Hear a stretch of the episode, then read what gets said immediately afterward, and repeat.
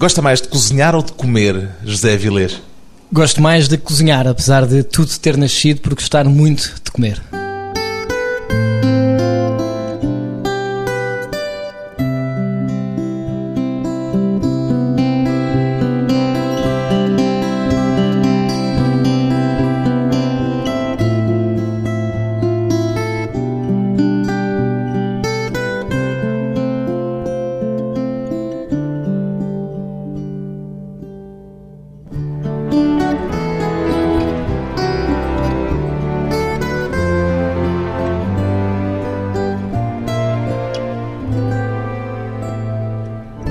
José Avilés, 34 anos, chefe ou cozinheiro? Como é que prefere José Avilés?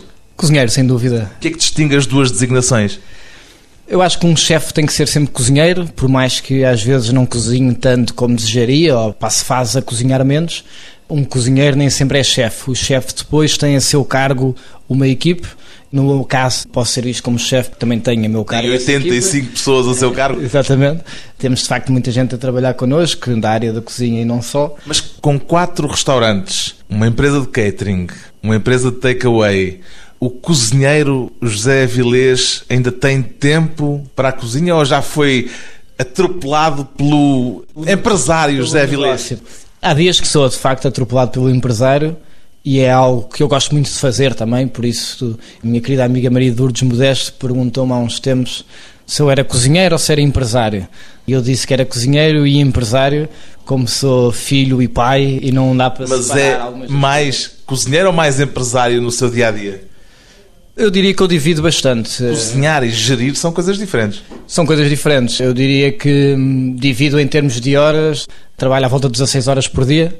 Por isso, se fizesse um horário normal de função pública, poderia escolher uma coisa ou outra, porque faço mais ou menos 8, 8 das 16. E a cozinha ainda é que lhe dá mais prazer ou a gestão dá-lhe um prazer idêntico ao de cozinhar? Eu diria que a cozinha ainda é o que me descansa mais. Ou seja, quando estou a cozinhar, ainda é quando eu consigo estar mais relaxado. Em termos de prazer, gosto muito tanto de cozinhar ou de chefiar a cozinha como de ser empresário, de estar nos negócios e pensar. Está nos negócios com sucesso, porque a sua empresa cresceu nos últimos dois ou três anos muito. exponencialmente. O que é que diria que foi o fator essencial para, neste tempo de crise, ter multiplicado por eh, três ou quatro o número, por exemplo, de empregados que tem nesta altura? Eu acho que, acima de tudo, uma grande equipe e pessoas que se revêem em mim ou partilham da mesma paixão que eu para fazer mais e fazer melhor, o que fez com que fosse mais fácil crescer. A estrela Michelin ganha pelo restaurante Belcanto terá tido alguma coisa a ver com esse crescimento dos últimos anos? As estrelas são atribuídas ao restaurante e ao chefe no restaurante. Terá tido a ver, obviamente, com a qualidade e com a consistência do restaurante, mas não tem nada a ver com o resto dos espaços, com os outros espaços. O que eu me comprometi sempre comigo e com a minha equipe é este crescimento não pode nunca implicar uma redução de qualidade no Belcanto nem nenhum dos outros restaurantes. Mas não sente que há uma marca Avilés que beneficiou com o facto de ser associada à estrela Michelin, mesmo quando o restaurante é o Café Lisboa ou o Cantinho do Avilés, lá está a marca? Sim, claro, acho que há uma marca José Avilés que é o o guarda-chuva, para usar a palavra em português, sobre estas outras marcas que são cada um dos restaurantes e cada uma das outras áreas de negócio.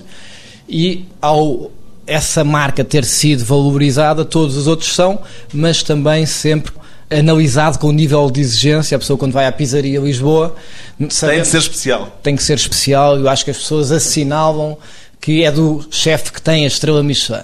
Não sei se espera uma pizza Michelin, mas espera. Há pizzas Michelin? Por acaso não conheço, não sei se há algum restaurante que sirva. Ah, eu penso que sim, deverá haver de certeza algum restaurante com estrela Michelin que sirva pizzas. Não é o caso da Pizzaria Lisboa, apesar de serem muito boas as pizzas. Em matéria de estrelas Michelin, o José Avilés é repetente, já tinha ganho uma quando estava no Tavares.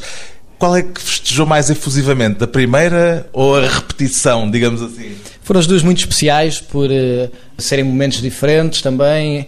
Foram partilhadas as duas vezes por elementos da minha equipe que estavam nas duas alturas, por isso também é muito importante o, o voltar a dizer está cá do nosso lado outra vez. É a mesma equipa? Trouxe gente do Tavares para os seus novos projetos? Algumas, sim. O meu braço direito, que é o meu sócio hoje em dia também, o David Jesus, que é o chefe de cozinha do Belcanto e um bocadinho também o corporate chef aqui de todos os outros restaurantes. E nesta fase temos até um copeiro que é igual e mais um ou outro cozinheiro que ficaram. O Atsushi, que está connosco há muitos anos, um japonês. Mas na altura foi a primeira, foi o Tavares que quando fui para lá toda a gente dizia vai dar cabo de ti, esse restaurante não sei esse, não sei o que mais. E conseguimos dar a volta, o restaurante deixou de estar vazio para estar cheio todos os dias. Quando pegámos no Belcanto era o peso nos ombros de já ter tido a estrela noutro sítio e agora recomeçar tudo Belcanto, que era um restaurante emblemático, Exatamente. mas de uma lógica totalmente diferente Sim, no Largo de São Carlos. Um restaurante, de facto, clássico de Lisboa, que existia desde 58, tinha uma clientela muito própria, foi durante muitos anos quase como um clube de homens, e agora eu penso que, em termos internacionais, passou a ser mais conhecido, e por razões mais gastronómicas, mas também era um grande desafio pegar no Belcanto, remodelá-lo totalmente e começar a fazer uma nova cozinha. Como é que se ganha uma estrela Michelin? O que é que é decisivo? Já tem um perfil daquilo que faz a diferença realmente? É qualidade. Qualidade é vago. Intrínseca tanto dos produtos como do método de confecção, a qualidade da comida, uma estrela Michelin, a qualidade da comida e a consistência dessa qualidade. Sendo que a qualidade de preço também é importante, para se perceber que dizer, eu posso servir alguma coisa de muita qualidade, mas que se for um preço disparatado, é mais fácil servir com essa qualidade. Por isso, aqui temos que julgar também a qualidade de preço, sendo justo para a qualidade que estamos de facto a experimentar. E já sonha com a possibilidade de ter uma segunda estrela no Belcanto? Sonhar, sonhamos sempre.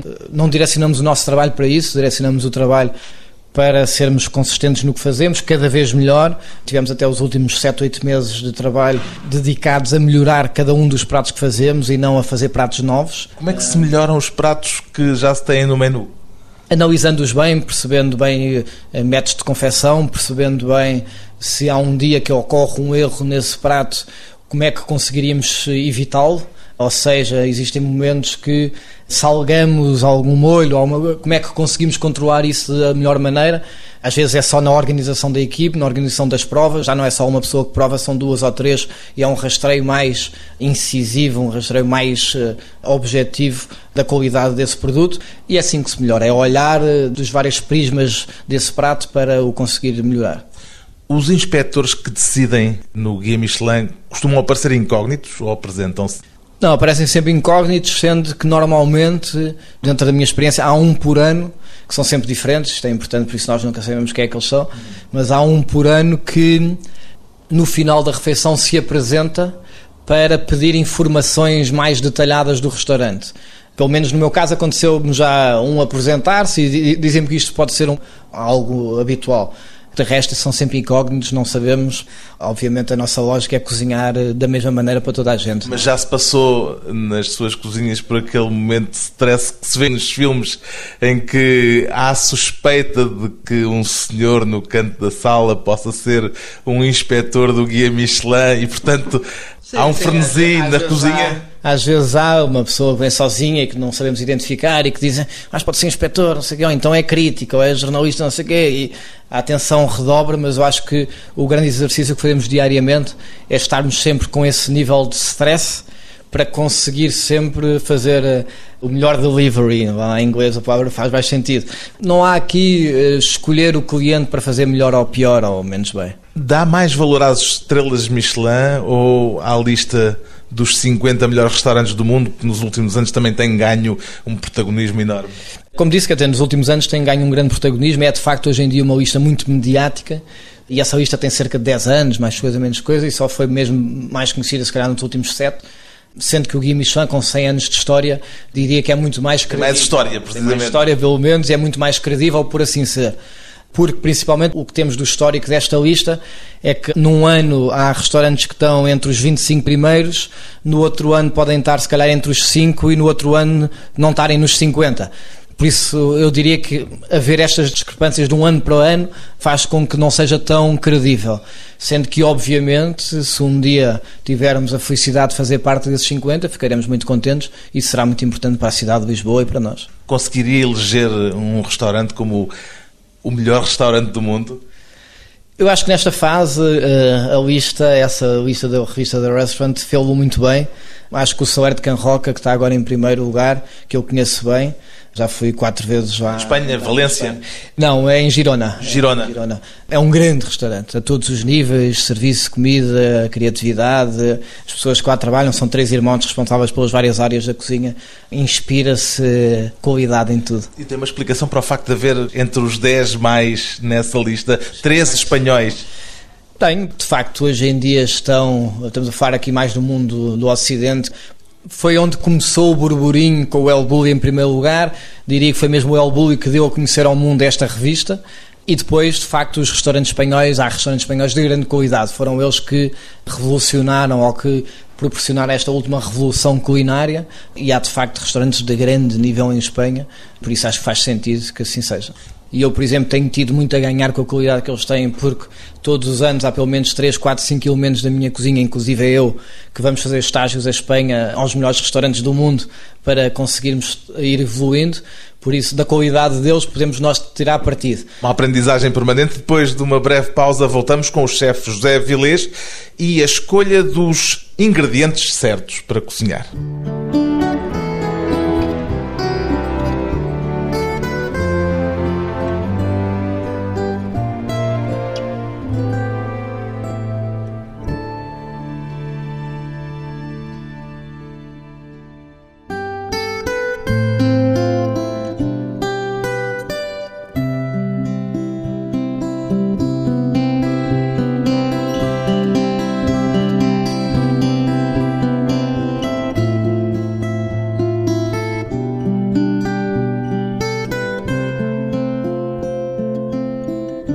Regressa à conversa com o cozinheiro José Avilés. Que ingrediente é que nunca usou num prato confeccionado por si, José Avilés? É Não há nada que tenha recusado? Recusamos à partida logo ingredientes que não estejam no seu estado. Não, mas eu digo um legume, um tipo de carne. Não, se tiver qualidade. Um peixe. Não há nada que eu diga, não uso. Não há coisas de que não gosta?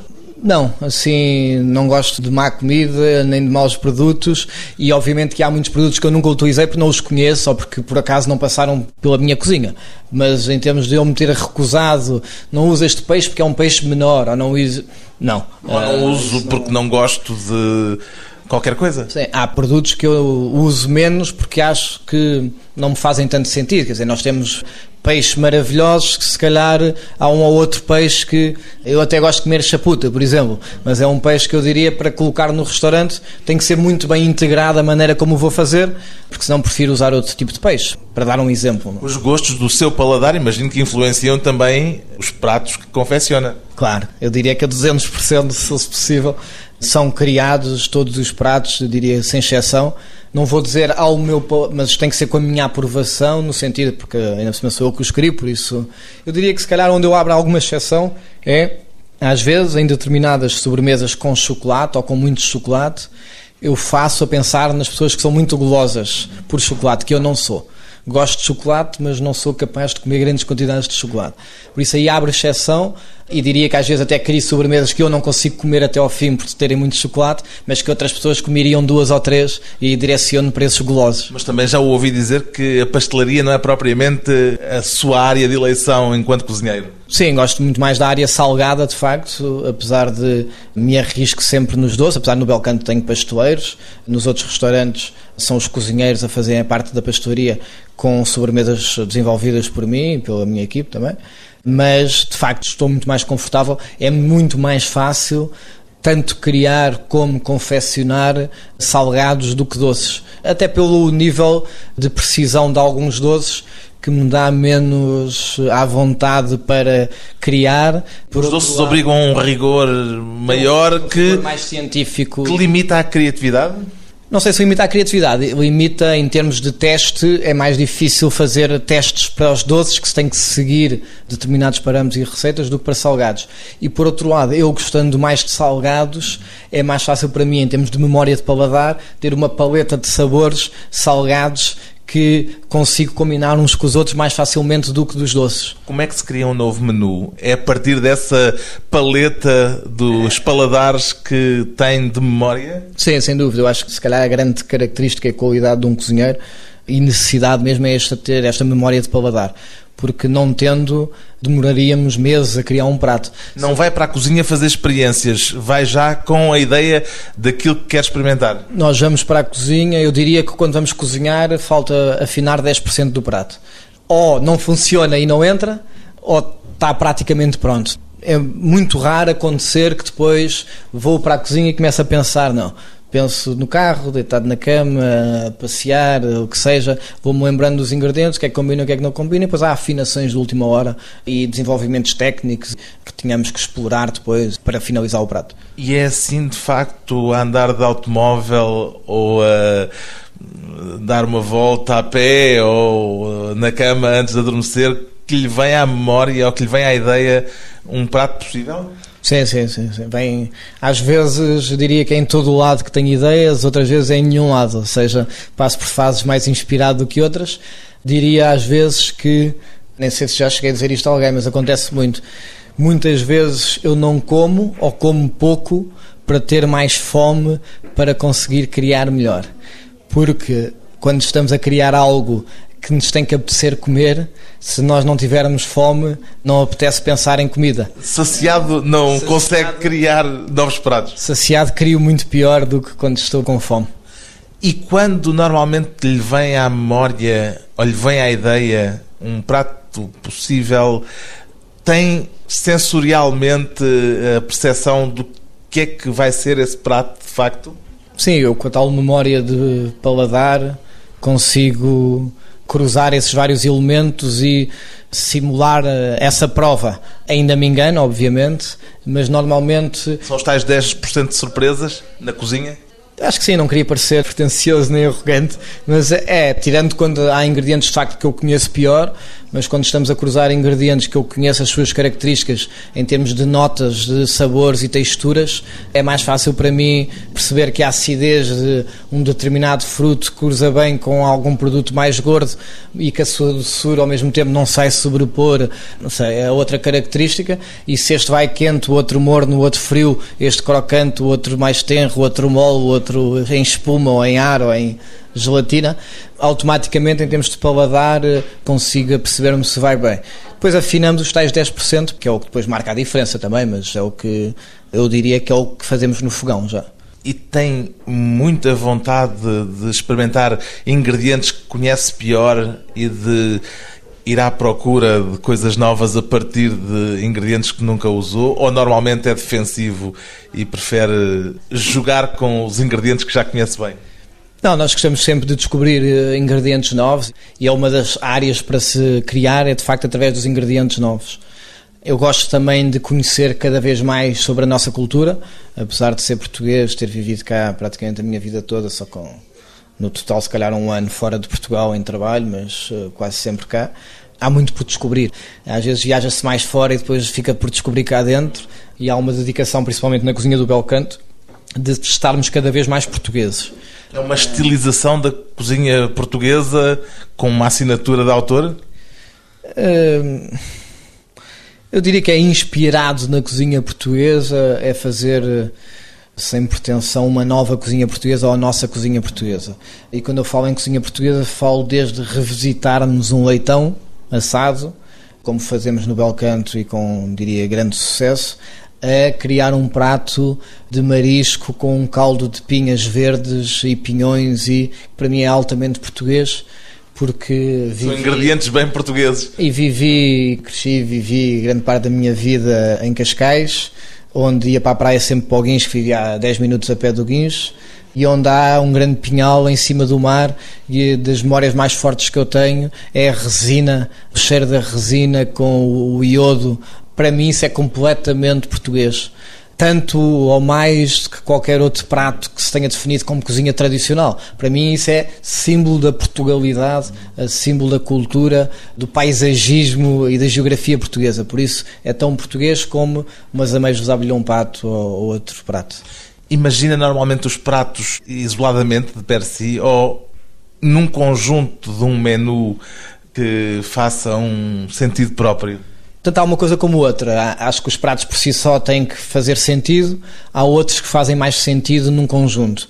Existiam algumas regras na cozinha clássica francesa, mesmo numa cozinha mais moderna francesa, da não repetição de produtos ao longo do menu, da não repetição de cozeduras, mas isto pode tudo mudar se eu pensar, por exemplo, no menu como uma sinfonia e se comparar um menu a uma sinfonia, vejo que há um fio condutor na sinfonia, que há vários acordes que se repetem para transmitir exatamente esse fio condutor. E eu de repente posso querer fazer isso e fazer um produto que esteja transversalmente em todos os pratos do menu e que tenha essa justificação que era para se sentir de facto esse fio condutor. Mas depende sempre muito depois do pronto queremos caminhar. É curioso falar de sinfonias, falar de música, porque nos seus pratos do bel canto é comum haver referências artísticas. Já teve o cubismo da Vitela, a raia Apoloque. É a sua forma de dizer que cozinhar é uma arte? Acho que é uma expressão artística, sem dúvida. Acho que somos mais um artesão do que um artista, porque há de facto uma repetição, há um trabalho manual, artesanal todos os dias, intenso. Uh... Muito se pode ganhar ou perder, porque a ideia pode ser boa Exatamente. e se a concretização não for. Acho que isto é um bocadinho, voltando ao exemplo da música, a composição de uma música como a composição de um prato e depois a, a interpretação dessa música, que eu diria que se na composição temos que deixar que os nossos sentimentos, que o nosso estado de espírito nessa altura influencie essa composição, para darmos um pouco de nós a esse prato, na interpretação temos que ser mais frios e mais rigorosos quando estamos a interpretar. E obviamente uma não faz sentido sem a outra. Esta ligação à arte é porque de facto dá para fazer esses paralelismos, tanto em termos sonoros, de comparação com cruzamentos de sabores, de paladares. Eu falo muitas vezes em sabores mais graves e outros mais agudos, mesmo para me organizar e para ter a tal memória de paladar, é mais fácil para mim pensar, não propriamente em acordes ou em bemol ou sustenido, porque já era muito elaborado, mas Tem formação musical? Que... Não, não. Aprendi guitarra clássica para aí seis meses. Sei tocar uma, o Dunas, são como divãs e pouco mais. Mas na minha cabeça, uma ostra tem um sabor muito agudo e se eu lhe ponho uma fatia de tocinho alentejano, dou-lhe o toque grave que se calhar a ostra precisava e faço um cruzamento improvável, uma combinação improvável. Por isso, essa comparação, que poderia ser com cores também, e saber que o síndrome do bife à casa como falava há uns tempos o engenheiro Santos, quando eu trabalhei com ele, de ter eh, muitos ingredientes misturados, é a mesma coisa que numa paleta estarem muitas cores, vira tudo cinzento e por isso perde a sua característica, cada produto deixa de existir como um produto individual. Por isso, há de facto a possibilidade de se comparar a várias áreas e isso ajuda-nos depois também a sermos melhor no que fazemos. No fundo, a cozinha como uma arte. Depois de mais uma curta pausa, voltamos com José Vilês e justamente a descoberta da cozinha.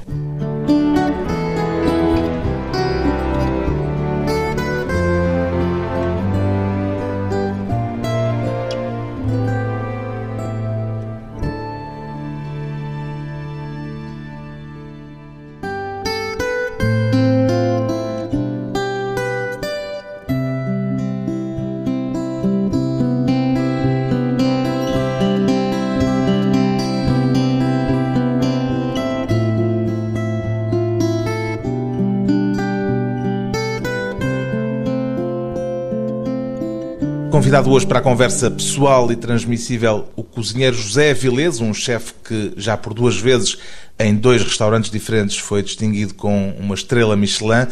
Ainda se lembra dos primeiros pratos que cozinhou José Avilés? Lembro-me, fui escoteiro durante uns anos e já sei, era salsichas com esparguete. Não, por acaso nós fazíamos o arroz ao lubito, que era um arroz com salsichas.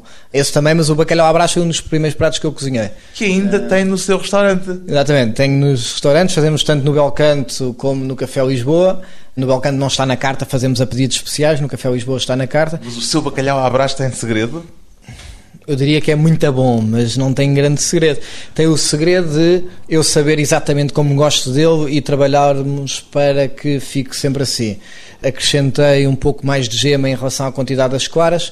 A gema tem uma temperatura de coagulação da cozedura da gema mais alta do que as claras, por isso fica mais cremoso a clara, como coou mais rápido, fica mais preso, por isso conseguimos, e às vezes até compensando, acrescentando o volume de água às claras. E descobriu isso tudo dos acampamentos de escuteiros? Não, foi mais tarde, de facto foi mais tarde, apesar de, quando acampávamos, e eu era, na altura, deveria ter 10, 11 anos, quando cozinhava este bacalhau à brás, os chefes do uh, acampamento, sempre que era bacalhau à brás, vinham para a minha patrulha, porque era o melhor de todos, porque eu esmigalhava uma parte da batata para ficar mais cremoso, depois punha a outra só no final para sentir a textura.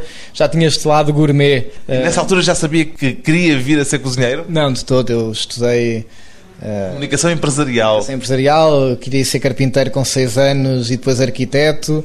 Comecei por estudar artes, acabei por me formar em comunicação empresarial. E o que é que queria fazer com a comunicação empresarial? Olha, um pouco do que eu faço hoje em dia também enquanto homem de negócios na minha empresa, um lado de marketing, de comunicação também.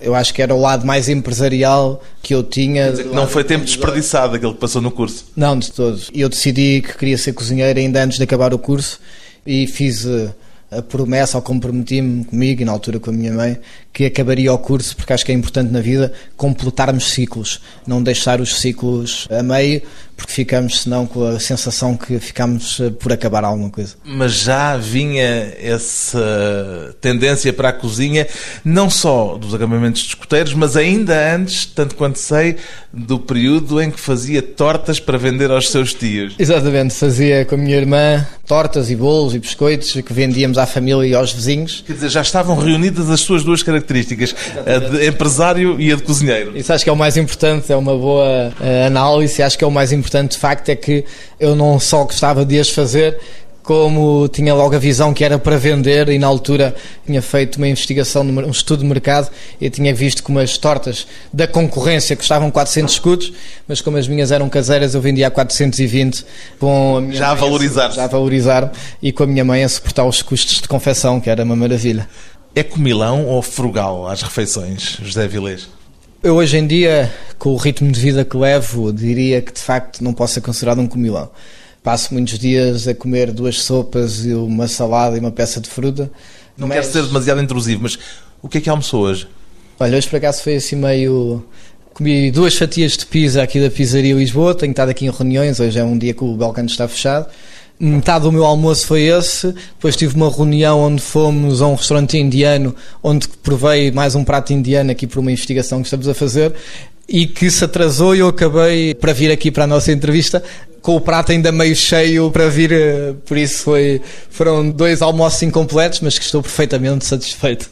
No Belcanto tem um dístico que diz nunca confies num cozinheiro magrinho. Sim. E o Zé Vilés é, é magrinho. Uma é uma, uma ironia. E uma ironia, uma piada que foi-nos oferecido pela. Eu, eu e, o, e, o, David, que é o meu braço direito, que já falei, fazemos anos no mesmo dia. E somos os dois magros, apesar de eu ser ainda mais magro, acho. E foi-nos oferecido pela sala, pela nossa equipa de sala do Belcanto, quando fizemos anos, agora há dois anos atrás. E, ah, então foi a provocação, foi a provocação dos vossos colaboradores. Dos colegas da sala e depois nós pusemos no vidro eh, da janela do Belcanto um bocadinho e as pessoas espreitam lá para dentro e que olham e começam-se a rir eh, e eu faço assim a fingir, eh, aqui no, na rádio não se percebe, mas eh, finjo que sou gordo e estou sempre a imaginar na minha cabeça um filme que é eu depois a passar a porta e eu afinal ser muito gordo e o vidro é que nos estar a fazer mais magro, tipo espelho da feira popular. Mas é uma brincadeira que fazemos, porque há um lado do humor também numa refeição no Belcanto e é isso que queremos promover também. O fast food, vê-o como uma ameaça ou como uma coisa prática hoje em dia? Depende, eu acho que há um, um fast food que eu chamaria mais de um fast service slow food, ou seja, tem tudo para ser um fast food, mas preenche alguns requisitos de uma cozinha feita em casa, e há um fast food, fast food, onde há muito poucas coisas naturais.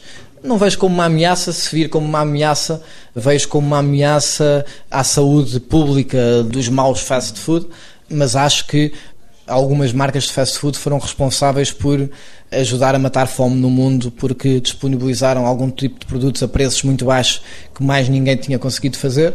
Por isso, temos que ter a capacidade de ver o lado positivo também de algo que podemos achar que é só negativo, que não é. Sonha com comida normalmente? Sonho, sonho, sonho. Sonho que estou na cozinha, sonho com pratos novos e com ideias de pratos, sonho... Sonha com estrelas Michelin? Se calhar menos, mas sonho com projetos e com conceitos. E, inclusive, acordo às vezes à meia da noite, tenho o telemóvel e o meu bloco de notas cheios de pensamentos, que alguns deles vividos em sonhos. E são pensamentos aproveitáveis ou são daqueles devaneios que depois, à luz do dia, não fazem grande sentido? Uh, mais esses, mas algum, um ou outro aproveita-se, sendo que, por exemplo, muitas ideias que eu tenho às vezes à uma da manhã e penso que é uma ideia genial, no dia a seguir acordo e acho péssima ideia. O nascer do sol dá-me discernimento, dá-me ansiedade também. Ao longo do dia eu vou acalmando, eu ao fim do dia sou muito mais tranquilo do que de manhã, até pela minha Acorda com as pilhas recarregadas. Acordo com as pilhas recarregadas e ansioso a querer fazer e muitas vezes, tanto que hoje em dia o meu pequeno almoço é um batido de banana, laranja e claras de ovo para alguma, ter alguma proteína, porque não consigo comer nada muito sólido ao pequeno almoço só de férias, porque de facto não consigo processar comida muito pesada ou mesmo sólidos praticamente ao pequeno almoço. Depois ao, ao longo do dia vou conseguindo, mas acho de facto que amanhã me traz discernimento, mas os sonhos já me trouxeram boas ideias. Os seus restaurantes têm todos eles conceitos diferentes. O que é que lhe deu para fazer uma pizzaria? Há pouco falámos de fast food. A pizza é vista um bocadinho como fast food. De onde é que veio a ideia de uma pizzaria? A pizza é vista como fast food depois na expansão do produto nos Estados Unidos. Quer dizer, a pizza nasce como um produto acessível para todas as classes sociais, em Nápoles. Tem uma história interessante, depois até foi a comunidade grega que viajou, pensa, achou nos Estados Unidos. Deve ser o prato que é feito de mais maneiras diferentes no mundo inteiro. Há cerca de 30 anos atrás, meu pai teve em Cascais uma das primeiras pizzarias de Portugal. Sendo que morreu muito pouco tempo depois, eu lembro-me de ter festejado os meus 4 anos nessa pizzaria, exatamente há 30 anos atrás. Quer dizer que havia então um passado familiar na restauração? Sim, não na cozinha, o meu pai não cozinhava, mas teve dois ou três restaurantes, uns antes de eu ter nascido e depois esta pizzaria quando eu já tinha nascido. Isso terá influenciado este seu gosto pela cozinha? Eu acho que sim, eu acho que o meu pai também gostava muito de comer, apesar de não, não cozinhar. Eu acho que terá influenciado e depois eu acho que eu apanhei também um bocadinho, apesar de quando eu disse à minha mãe que queria ser cozinheira, ela achava que eu estava doido. É? Acho que só mais tarde, estamos a falar dos últimos 5 anos, é que começaram a aparecer todos os programas de cozinha em força na televisão. Eu entrei nisto há cerca de 13 anos e nessa altura ainda estava muito. Ainda não estava na moda como hoje. Estava na moda, mas não havia, havia Masterchefs e chefs disto e chefs daquilo. Não havia nada disso, havia alguns profissionais, meus colegas em Portugal, que na altura me inspiraram, o Vítor Sobral, Miguel Castro Silva, Joaquim Figueiredo, Luís Baiano, o chefe Cordeiro, pessoas que estavam na praça com sucesso e que me inspiraram, e depois de facto havia lá fora, e olhando bem perto para a Espanha, o Adrià, o Arzac e outros cozinheiros dessas gerações, o Arzac é mais velho, mas que me inspiraram.